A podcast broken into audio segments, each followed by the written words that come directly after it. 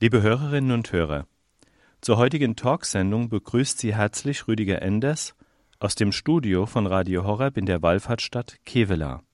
Schön, dass Sie wieder eingeschaltet haben. Es ist mir eine Freude, Ihnen unsere gastgebende Pfarrei der Woche vorstellen zu dürfen. Radio Horeb ist am Wochenende zu Gast in der Gemeinschaft der Gemeinden Selige Helena Stollenwerk in Simmerath am Ruhrstausee. Wir freuen uns auf die bundesweite Live-Übertragung der Heiligen Messe am Sonntag um 10 Uhr aus der Pfarrkirche St. Johannes der Täufer, Kirchplatz 2, in Simmerath. Gleichzeitig laden wir Sie, liebe Hörerinnen und Hörer, zur Mitfeier vor Ort oder an den Radiogeräten ein. Wir wollen die gastgebende Pfarrei und den Zelebranten Pastor Michael Stoffels näher kennenlernen. Dazu sind wir heute über das Telefon miteinander verbunden. Lieber Pastor Stoffels, ich begrüße Sie ganz herzlich und möchte Sie bitten, sich unseren Hörerinnen und Hörern kurz vorzustellen. Woher kommen Sie und was führte Sie in die Pfarrei? Ja, guten Tag, Herr Enders, liebe Zuhörerinnen und Zuhörer. Mein Name ist Michael Stoffels. Ich bin Pfarrer hier in der Gemeinschaft der Gemeinden Simmerath im 28. Jahr schon. Ich bin 58 Jahre alt.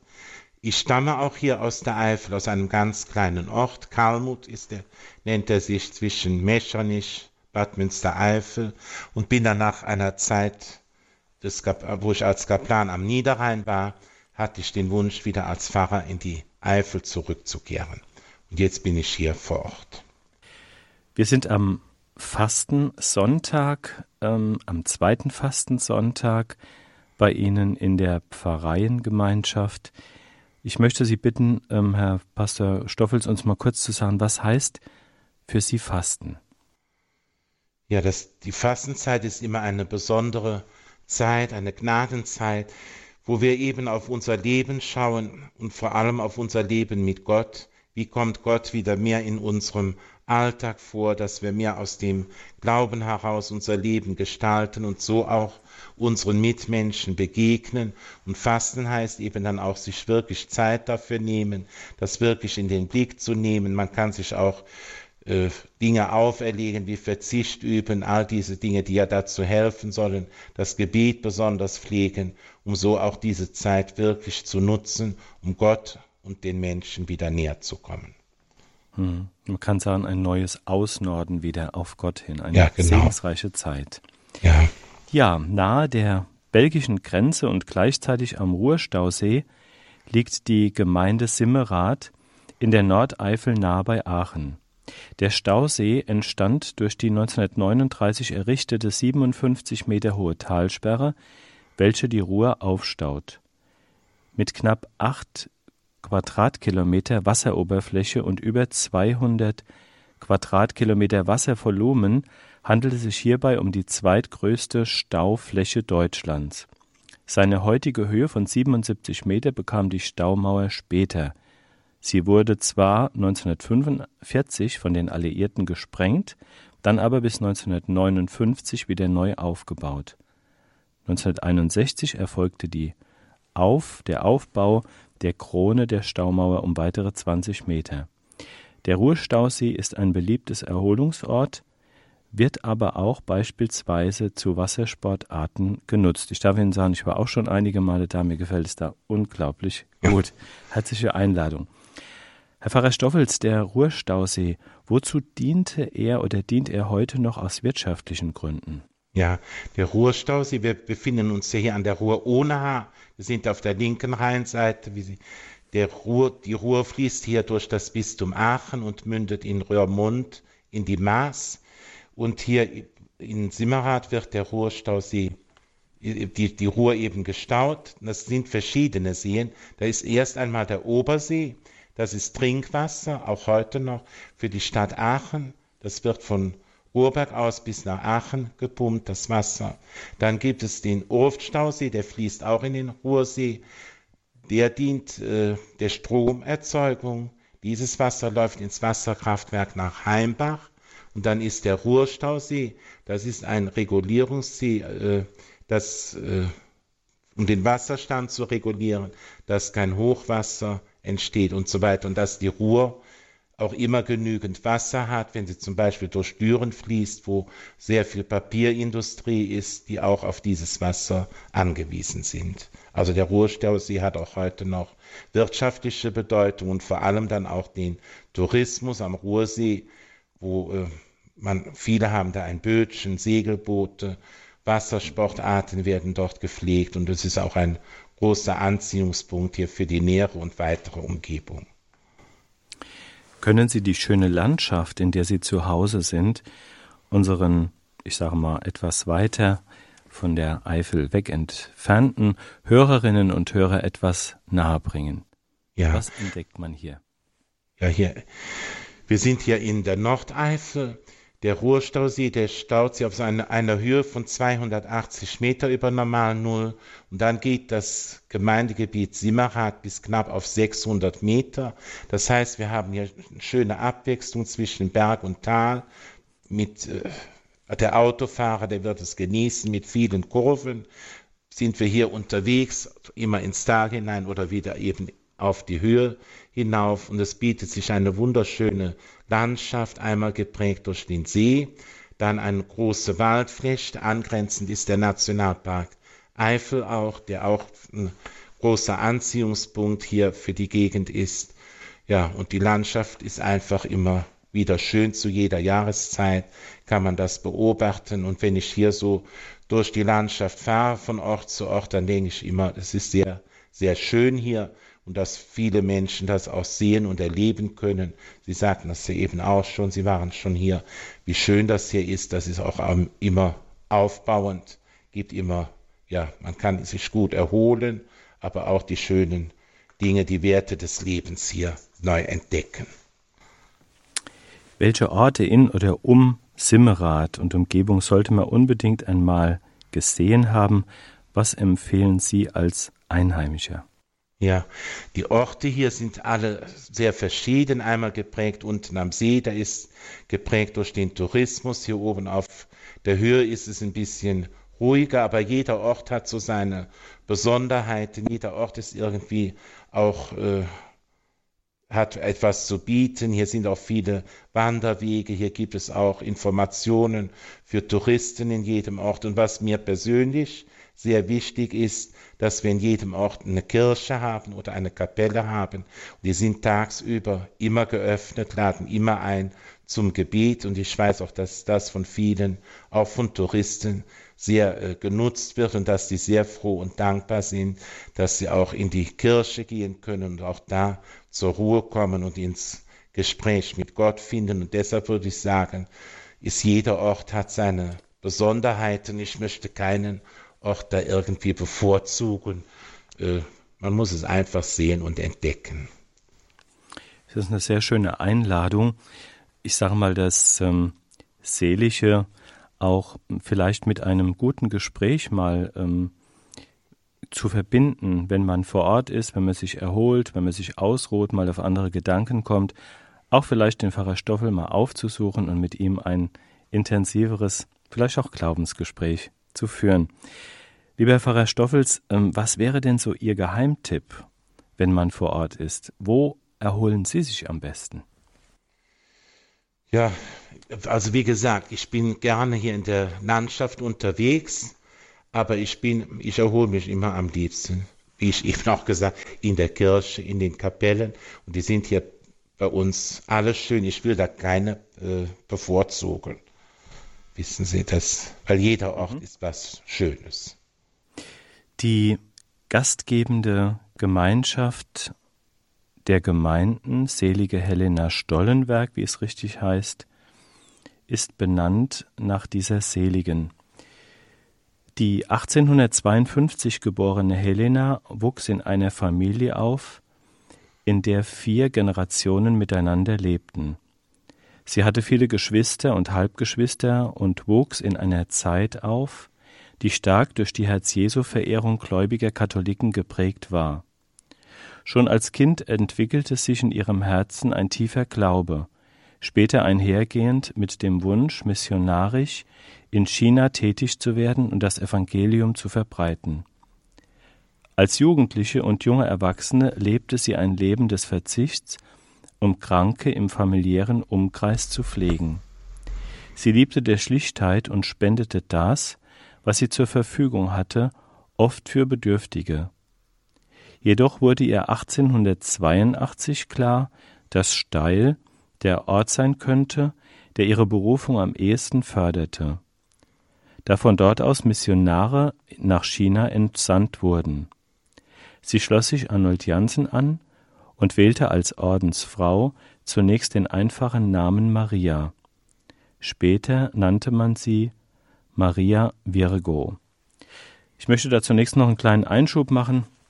Ich habe vor kurzem von einer Hörerin das Buch ähm, von der Äbtissin Cecilia B. geschenkt bekommen, Das innere Leben Jesu. Das gibt es jetzt wieder im Buchhandel.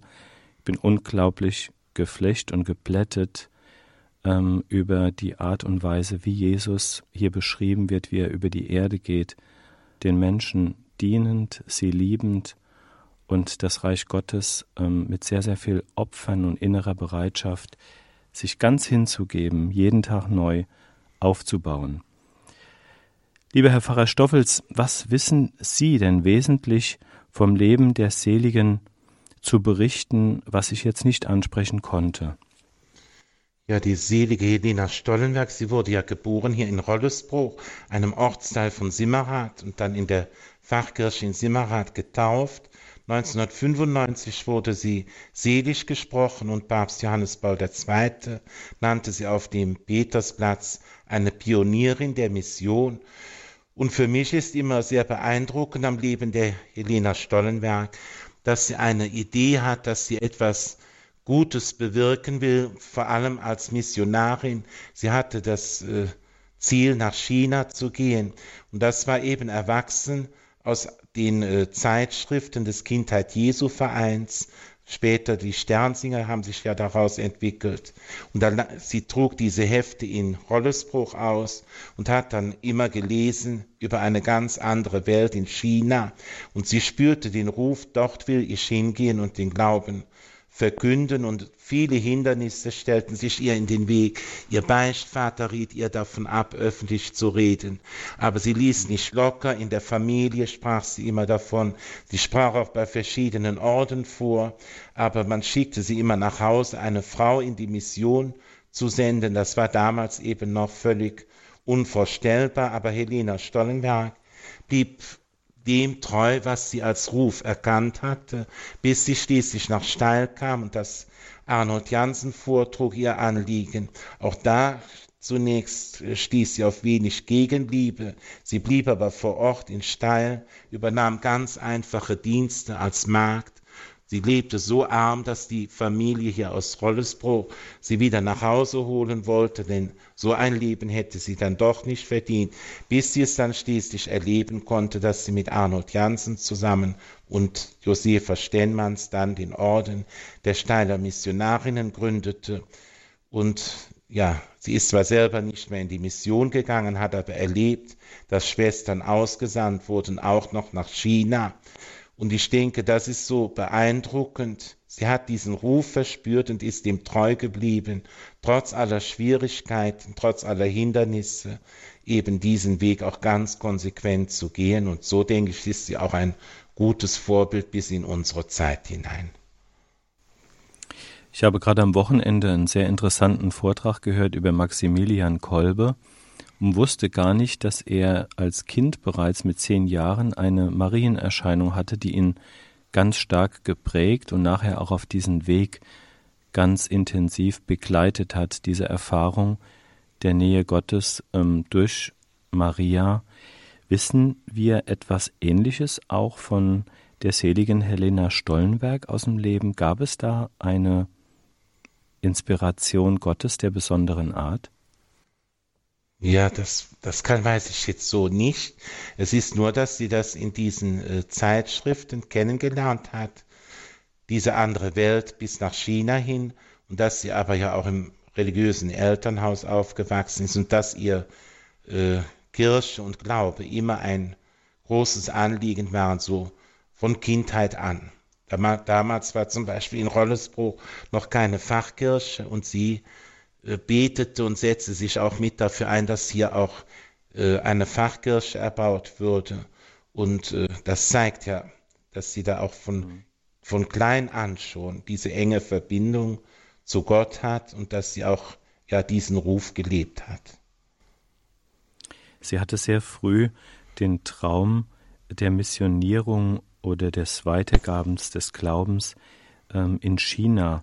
Haben sich denn diese Träume, diese Vorstellung, hat sich das erfüllt und welche Früchte brachte das Leben der seligen Helena Stollenberg? Ja, also sie hat, sie war ja die erste Oberin dann der Steiler Missionsschwestern, hat selbst noch erlebt, dass Schwestern auch nach China in die Mission gesandt wurden. Und heute gibt es auf der Welt knapp 3000 Steiler Missionsschwestern. Und wir erleben das hier bei uns, dass äh, einmal oder zweimal, vielleicht dreimal im Jahr kommen so circa 50 Steiler Missionsschwestern und besuchen hier den Heimatort der seligen Helena Stollenberg. Und das ist immer ein großes Erlebnis auch für unsere Gemeinschaft der Gemeinden, weil die Schwestern kommen eben aus aller Welt. Aus Europa kommen die wenigsten, aber aus Afrika, aus Asien, Südamerika sind dann sehr, sehr viele Ordensschwestern. Und wenn man erlebt, wie sie hierher kommen und diese Orte hier besuchen, wo Helena Stollenberg geboren ist, dann die Fachkirche, wo, wo sie getauft wurde in Simaha, das sind immer tiefe geistliche Erlebnisse auch. Man spürt auch ein Stück Weltkirche, wie wir hier, wie der Glaube die Menschen miteinander verbindet und ja, was da für eine Kraft, für eine Freude in diesem gemeinsamen Glauben steckt. Das ist für mich als Pastor auch immer sehr beeindruckend. Ich bin sehr dankbar, dass ich das immer so erleben darf. Welchen Einfluss hatten die Steiler Missionare deren Schwesternorden die selige Helena Stollenberg mitbegründete, auf die Verbreitung des Christentums im letzten Jahrhundert? Ja, das war ja in der Zeit des Kulturkampfes hier in äh, Deutschland. Die haben dann, denke ich, auch wesentlich dazu beigetragen, dass ja, den Glauben weiterzugeben, ihn hineinzutragen in die ganze Welt. Jetzt stehen wir ja heute in der katholischen Kirche, gerade auch in Deutschland, in einer Glaubenskrise, das ist das große Thema. Ähm, was bedeutet für Sie, lieber Herr Pfarrer Stoffels, diese Glaubenskrise konkret? Ja, das spüren wir ja überall, dass wir, das Kirche, das Glaube, ja, verdunstet, heißt es ja dann immer. Äh, wie gehen wir aber mit der Krise um, dass wir weniger Menschen erreichen, dass die weniger Gottesdienstbesucher, weniger geistliche Berufungen, dass, äh, ja, und ich denke, wir müssen einfach ein gutes und positives Zeichen geben, dass wir auch selber von dem überzeugt sind, was wir glauben, dass wir eine gute Botschaft haben, dass wir uns eben nicht verstecken müssen mit dieser Botschaft, sondern dass diese Botschaft wirkliche Lebenshilfe, Bereicherung ist, dass wir ja im Evangelium, im Leben mit Gott eben all das finden, was wir letztlich zum Leben brauchen. Und damit dürfen wir nicht aufhören, das müssen wir immer weitergeben und in der Glaubenskrise, denke ich, auch besonders das wieder zeigen und auch für die Menschen da zu sein. Nicht irgendwie, äh, dass es immer komplizierter wird im Leben mit Kirche, im Glauben, dass man die Dinge oft gar nicht mehr versteht, worum geht es jetzt noch, sondern dass wir da sind für die Menschen in den konkreten Lebenssituationen, da wo sie auch Hilfe und Unterstützung brauchen, wo der Glaube auch wirkliche Hilfe gibt zum gelingenden Leben. Ja, das müssen wir versuchen. Ich denke, so kann man auch mit der Krise umgehen, auch die Krise überwinden und auch das Gute, das Schöne dürfen wir nie übersehen. Ich denke auch, dass das sehr, sehr wichtig ist, heute als Christ authentisch zu sein, dass man ähm, ich sage mal, ein Feuer im Herzen trägt für den Herrn, der lebt und der mit uns geht. Und dass uns das wirklich auch begeistert. Gibt es denn oder gab es in Ihrer Pfarrei Ansätze, missionarische Ansätze für eine Neuevangelisation? Ja, das ist, äh, wir sind jetzt hier mit elf Gemeinden. Ich bin jetzt fast, also im 28. Jahr hier Pfarrer. Damals, als ich hier hinkam, waren wir noch zehn Priester hier in dieser Gemeinschaft. Jetzt bin ich alleine hier noch tätig. Es hilft mir noch ein Gemeindereferent, ist an meiner Seite als Hauptamtlicher. Und dann ist es natürlich auch schwieriger, aber die Grunddienste, die heilige Messe, das gemeinsame Gebet, Wahlfahrten, dass wir das auch pflegen und unterstützen, dass wir da sind, wenn Taufen, Beerdigungen, dass das alles auch äh, ja, gut durchgeführt wird und dass man einfach spürt, als Kirche sind wir füreinander da, dass wir auch äh, ja nicht abweisen, sondern dass wir auch froh sind. Ich denke zum Beispiel manchmal fragen, wenn Eltern anrufen, ihr Kind soll getauft werden, da sind die oft etwas zögerlich. Wir wissen, sie haben viel zu tun und so weiter. Und ich sage immer, bin ich aber froh, dass ein Kind getauft wird. Und dann spüre ich oft, wie den Eltern auch ein Stein vom Herzen fällt, dass man sich als Kirche auch freut über die Dinge, über, wenn, wenn einer kommt und, und den Glauben bittet, um ein Sakrament bittet, dass wir ja so viel Gutes zu geben haben. Ich denke, das ist auch missionarisch, diese Freude weiterzugeben, für die Menschen da zu sein, ja ihnen auch das nicht nur das Gefühl geben, sondern auch wirklich zeigen, dass sie uns wichtig sind und dass wir als Kirche eben einen Auftrag haben für die Menschen, dass wir Christus zu den Menschen bringen sollen. Und das ist das Schönste, was es gibt. Und das ist dann auch in dem Sinne Neuevangelisierung, auch wenn man das nicht immer mit Zahlen belegen kann, aber ich denke, das spürt man auch. Das ist dann auch der Heilige Geist, wenn er am Werk ist, dass er uns diese Freude wieder schenkt.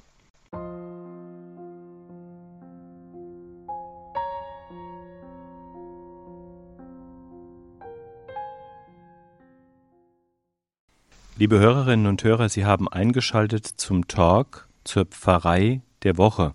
Wir sind zu Gast in der GDG, in der Gemeinschaft der Gemeinden Selige Helena Stollenberg in Zimmerath und mein Gesprächspartner ist Pastor Stoffels. Wie kann es denn heute gelingen, Menschen, ähm, die vor allen Dingen auch ja in einer säkularen Welt unterwegs sind, neu für den Glauben zu begeistern, ihnen den Glauben näher zu bringen. Ja, da ist für mich einmal das geliebte Zeugnis, dass wir wirklich unseren Glauben lieben in Freude, dass wir das einfach auch zeigen, was uns das bedeutet. Was können wir denn vielleicht von der Seligen lernen, wenn es um das Thema lebendiges Zeugnis geht? Ja, die selige Lena Stollenberg, sie hat ja ganz von äh, der Orden heißt ja dann auch Dienerinnen des Heiligen Geistes, sich, denke ich, immer führen lassen vom Heiligen Geist, dass sie gespürt hat, das ist mein Ruf und dieser Ruf ist immer lebendig in ihr, egal was man ihr sagt, welche Hindernisse sich auftun, dass sie immer ja dem treu bleibt, wo sie denkt, das hat Gott in mein Leben hineingelegt. Und das ist so ein Ansporn auch für uns heute, diesem Ruf eben treu zu bleiben, dass wir unseren Weg im Glauben gehen, dass wir uns nicht abbringen lassen von anderen, von Hindernissen, von ja, Bequemlichkeit, von schlechter Laune, von negativem Bild, was oft gezeichnet wird, sondern wirklich zeigen, ja, wie wir Gott verbunden sind und ja, was darin steckt für unser ganzes Leben. Kommen wir nun zur GDG, Gemeinschaft der Gemeinden. Sie umfasst 16 Gemeinden. An ihrer Seite stehen Pastoralreferent, eine Koordinatorin und eine Mitarbeiterin im Sekretariat. Aber trotzdem stelle ich es mir sehr, sehr schwierig vor, für so viele Gemeinden zuständig zu sein. Wie kommen Sie mit dieser Aufgabenfülle zurecht? Und brauchen Sie vielleicht auch weitere Helferinnen und Helfer, die sie unterstützen dort, wo es geht. Ja, also ich bin hier schon seit im, sieben, im 28. Jahr bin ich hier Pfarrer und da hat sich das sehr verändert. Wir waren anfangs zehn Priester, jetzt bin ich alleine. Und das ist immer eine Herausforderung. Erst hatte ich drei Gemeinden, dann wurden es fünf, dann wurde schon überlegt, wie kann das alles gehen, wie kann man jetzt auch, ja, kirchliches Leben aufrechterhalten in den einzelnen Gemeinden. Und jetzt sind es, äh, es sind elf Gemeinden und vier Kapellengemeinden noch dazu. Und ja, jeder hat seine Berechtigung, seine Forderungen auch. Und das ist eben oft sehr schwierig, dem alles, dem nachzukommen. Und dort spüre ich auch das, das Gute, das Miteinander eben sich nicht mehr auf die eigene Pfarre nur bezieht, sondern dass man die Gemeinschaft sieht, das Ganze sieht und dass man auch die Wege zueinander sucht, dass man zum Beispiel im Nachbarort die heilige Messe besucht und äh, Dinge, die vor 20, 30 Jahren unvorstellbar waren, dass das jetzt eben auch selbstverständlicher wird und dass wir spüren, wir sind in einer großen Gemeinschaft, wir müssen Dinge, auf Dinge verzichten, aber wir können auch Dinge selbst initiieren. Es sind auch in vielen oder in jeder Gemeinde auch viele Ehrenamtliche, die sich auch einsetzen für das Leben vor Ort, wo ich auch sehr, sehr dankbar bin, dass wir da ja, das gemeinsam machen, dass wir an einem Strang ziehen, dass es uns eben um Kirche, um Glauben geht in der Welt von heute. Die Corona-Zeit hat ja, das erlebe ich in anderen Vereinen, sehr viel verändert. Ähm, ist da das Bewusstsein gewachsen, auch in Ihrer Pfarrei, dass man näher zusammenrückt und dass man sich auch gemeinsam stärker engagiert? Ja, das Corona, das ist ja zunächst einmal, das ist wirklich ein Einschnitt auch im Leben der Pfarrgemeinden. Der Lockdown, wo wir dann auch auf Gottes, öffentliche Gottesdienste verzichtet haben, das hat schon, denke ich, auch Spuren hinterlassen, nicht die besten. Und ich würde sagen, als Kirche können und dürfen wir so etwas nicht mehr machen. Wir dürfen nicht äh, die Gottesdienste nur im Privaten halten. Das gefällt mir jetzt im Nachhinein gar nicht. Und das hat auch viele Menschen dann abgehalten. Äh, und das Leben findet jetzt langsam wieder zurück, dass auch die Gottesdienstbesucherzahlen wieder zunehmen, dass die Menschen wieder ja mehr Kontakt suchen, dass wir wieder spüren, ja, wir gehören zusammen, wir können den Glauben so gemeinsam leben und gestalten. Ja, das ist jetzt eine Zeit des Aufbaus wieder, aber ja, das, man sieht aber auch, dass es vielen Menschen auch sehr wichtig und wertvoll ist. Das hat uns diese Zeit vielleicht auch bewusst gemacht. Was ist denn prägend für Ihre Pfarrei seitens der geistigen Angebote?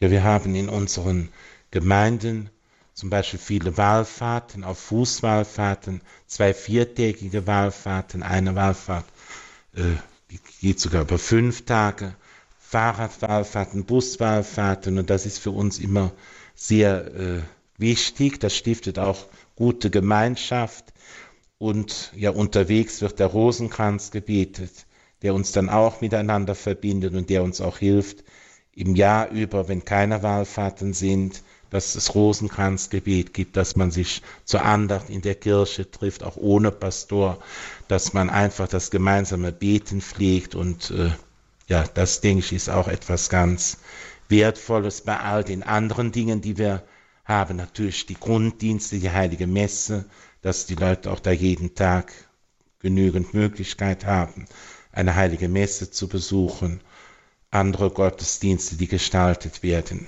und dass man so den Weg dann gemeinsam geht.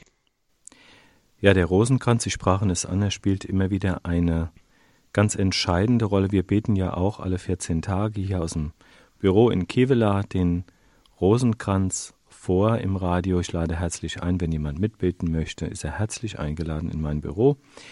Also wir beten sehr gerne diesen Rosenkranz. Warum spielt gerade dieses Gebet so eine entscheidende Rolle, Herr Pastor Stoffels? Ja, also mir war der Rosenkranz eigentlich von Kindheit an immer ein Anliegen, aber es war nicht immer einfach, ihn zu beten. Das muss ich ehrlich sagen, als Kind, als Jugendlicher. Ich habe das zwar immer versucht, aber es war dann doch mehr Mühe als, als Freude oft. Und dann als Priester, ja, der Rosenkranz, der gehört eigentlich jeden Tag dass man den mitnimmt. Das ist ein so wertvolles Gebet und das habe ich eben kennengelernt. Je mehr Pfarreien, je mehr Arbeit ich hatte, sage ich mal so, umso wertvoller wurde mir das und ich kann heute da gar nicht mehr drauf verzichten. Der Rosenkranz, der, den bete ich jeden Tag und das ist immer diese Verbindung über Maria hin zu Jesus Christus, die Glaubensgeheimnisse betrachten, immer ja diese Freude auch erfahren, was Christus für uns getan hat, wie er uns einlädt, wie er für uns da ist, dass er uns Erlösung und Heil schenkt.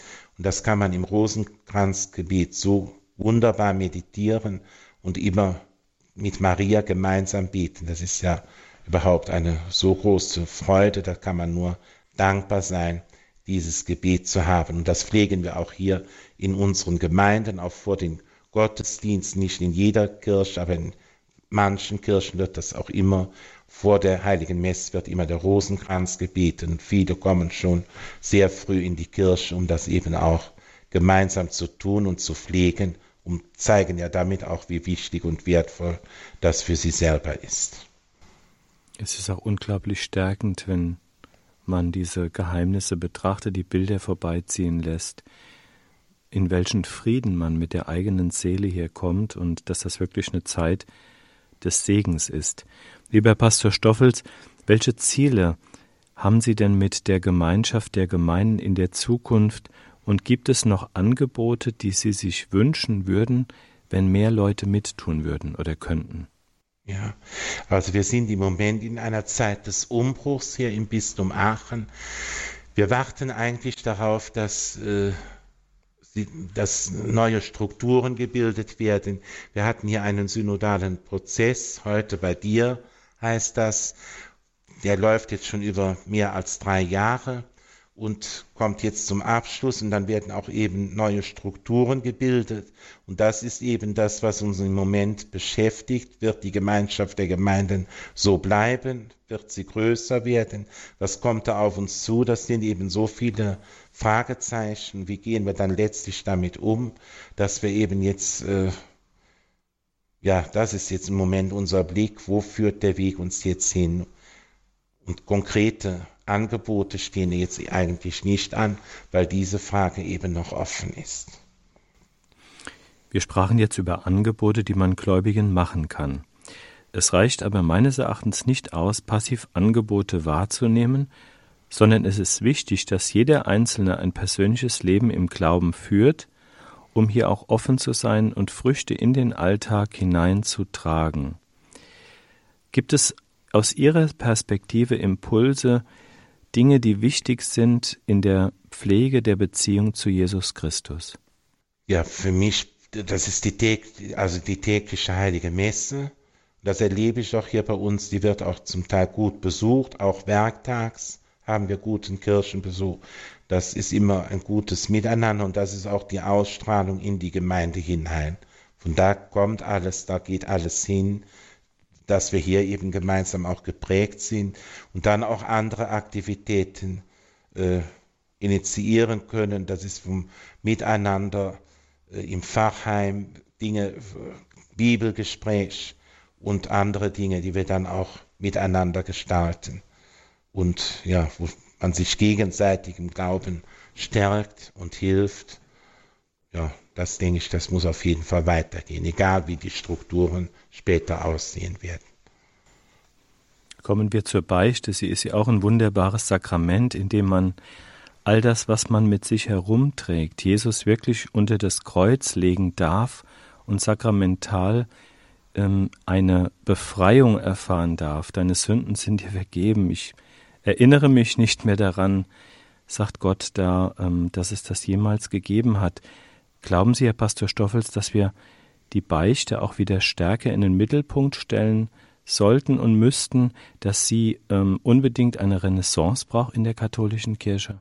Ja, also wenn ich das sehe jetzt in der Kommunionvorbereitung, da mache ich mit den Kindern auch die Beichtvorbereitung auch sehr intensiv und ich sehe auch, wie aufgeschlossen die Kinder sind, wie schnell man die auch dafür begeistern kann, auch zeigen kann, wie notwendig das ist und dass das ja diese Vergebung, dieser Friede von Gott her etwas so Wunderbares ist, ein Neubeginn, eine neue Freude, äh, meinen Weg im Glauben dann zu gehen, so Christus verbunden den Weg zu gehen. Das, ja, das, die Kinder sind immer so schnell begeistert davon, aber das wissen wir auch, die sind auch wieder schnell, ist die Begeisterung dann wieder verflogen. Aber ich denke, das ist irgendwie so, das zeigt ja, dass Beichte eigentlich doch eine Zukunft hat. Und wenn ich dann das Angebot sehe, wenn ich selber Beichte höre, manchmal sind, kommen sehr viele, manchmal auch kaum einer, dann sitzt man fast alleine im Beistuhl.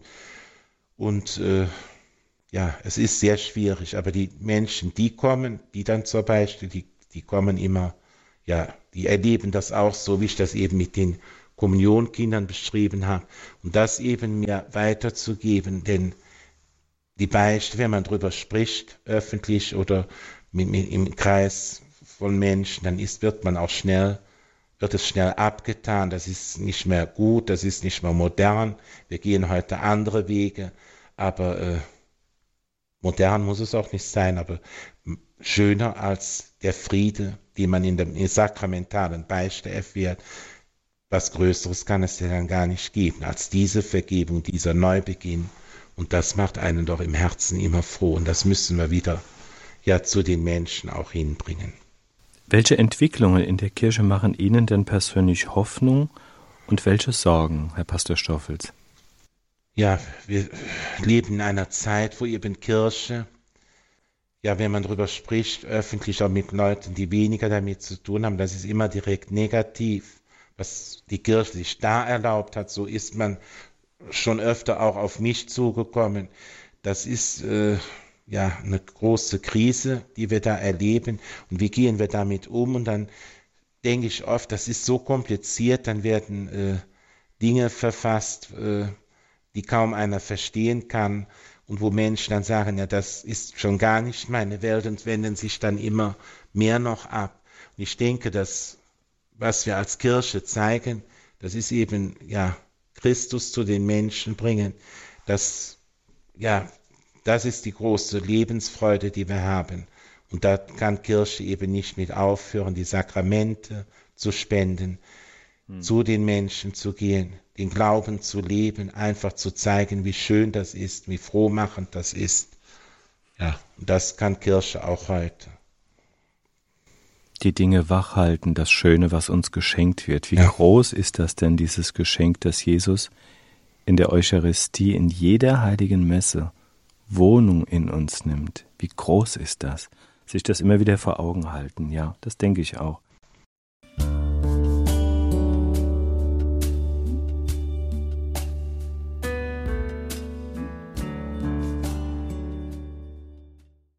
Liebe Hörerinnen und Hörer, Sie haben eingeschaltet zum Talk der Pfarrei der Woche.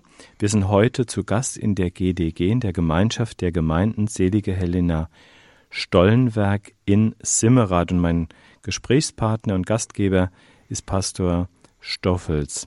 Lieber Herr Pastor Stoffels, wir kommen nun zu der Pfarrkirche, aus der wir den Gottesdienst übertragen, die Pfarrkirche St. Johannes der Täufer Kirchplatz 2 in Zimmerath. Ich würde Sie einfach bitten, führen Sie uns doch ganz kurz mal durch den Kirchenraum. Was sieht man da, wenn man die Kirche betritt? Wie alt ist sie?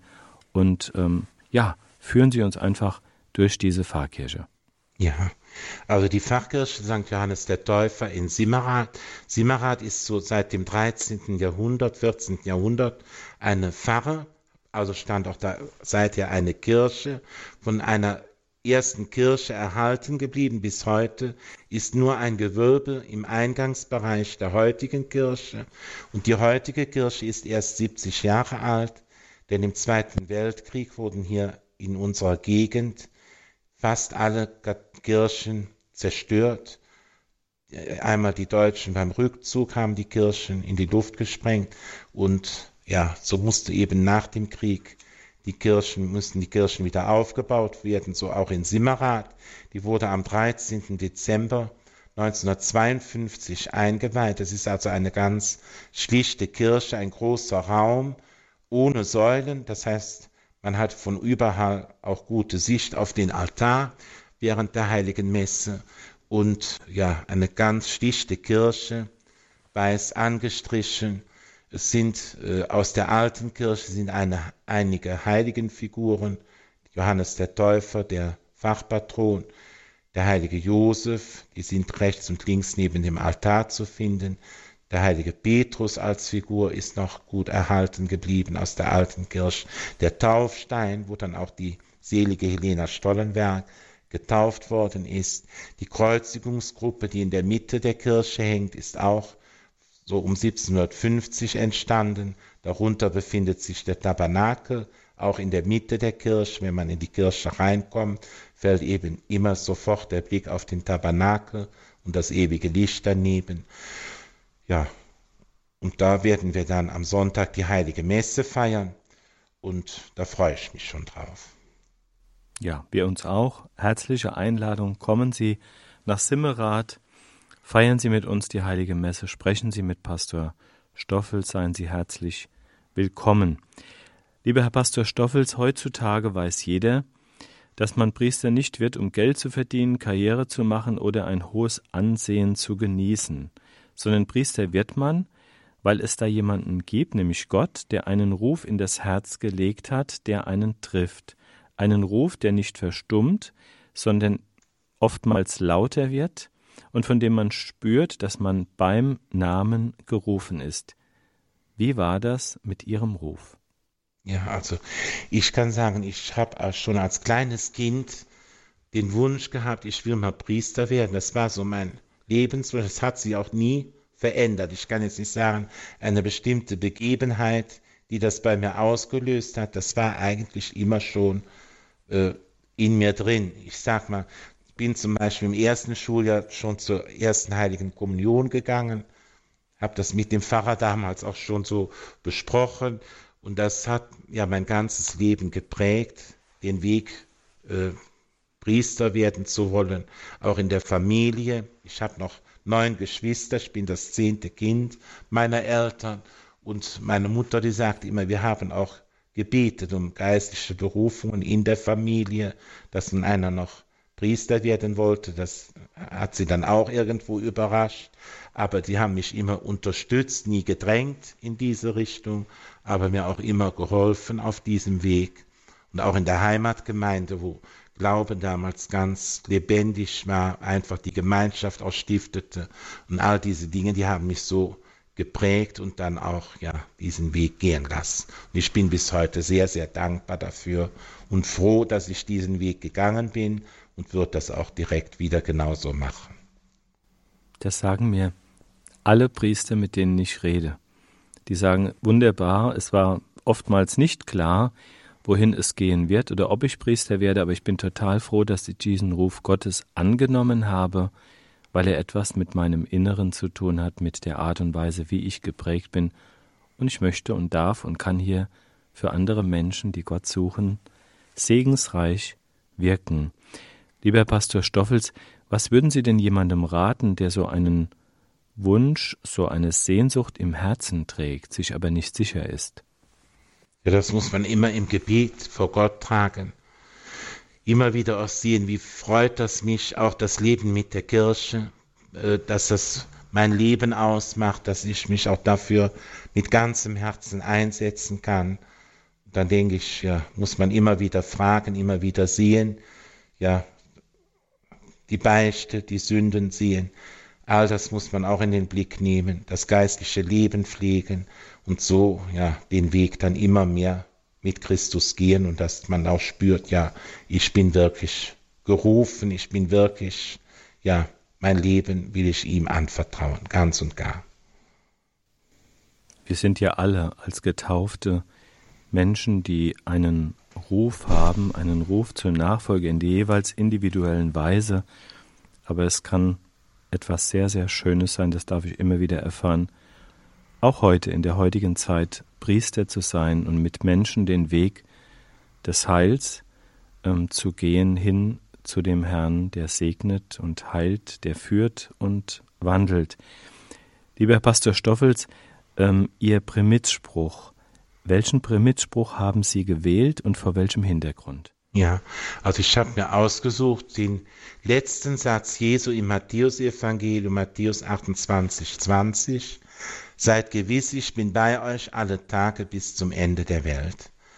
Das letzte Wort, was Christus eben bei seiner Himmelfahrt an die Jünger richtet, letztlich an uns alle. Diese Zusage, er ist immer bei uns. Und wenn Christus bei uns ist, dann ist alles gut im Leben, dann kann, fehlt uns nichts. Und das will ich eben den Menschen durch mein Leben auch zeigen, durch meinen priesterlichen Dienst auch geben, dass Christus bei uns ist und in jeder Lebenssituation, in jedem Alter, immer und überall dürfen wir uns, können wir uns darauf verlassen und dass ich als Priester dann die Sakramenten spenden darf, dass ich ja so vieles auch tun darf, auch beten darf für die Menschen, dass ich da es auch meine Zeit ist, auch den Menschen beizustehen, so wie es geht. Das ist dann äh, ja meine, meine Freude, wie ich meinen Dienst auch gerne mache. Christus zu den Menschen bringen. Das ist das Schönste, was es gibt. Was wünschen Sie sich persönlich für die Zukunft? Ganz persönlich. Ich wünsche mir ganz persönlich, dass ich das noch lange machen darf, wenn der Herr es will, und ja, diese Freude nie verliere. Dafür beten wir. Vielen Dank. Dankeschön. Liebe Hörerinnen und Hörer, das war unsere heutige Talksendung zur Pfarrei der Woche aus der Gemeinschaft der Gemeinden Selige Helena Stollenberg in Simmerath. Wir übertragen am Sonntag die Heilige Messe um 10 Uhr aus der Pfarrkirche St. Johannes der Täufer, Kirchplatz 2 in Simmerath und laden Sie ganz herzlich ein, mit uns den Gottesdienst vor Ort zu feiern oder an den Radiogeräten mit dabei zu sein. Zum Abschluss, lieber Herr Pastor Stoffels, möchte ich Sie noch bitten, uns den Segen zu erteilen. Ja, mache ich sehr gerne. Auf die Fürsprache der Mutter Gottes und der seligen Helena Stollenberg segne und behüte sie der dreifaltige Gott, der Vater und der Sohn und der Heilige Geist. Amen. Gelobt Amen. sei Jesus Christus. In Ewigkeit. In Ewigkeit. Amen. Amen.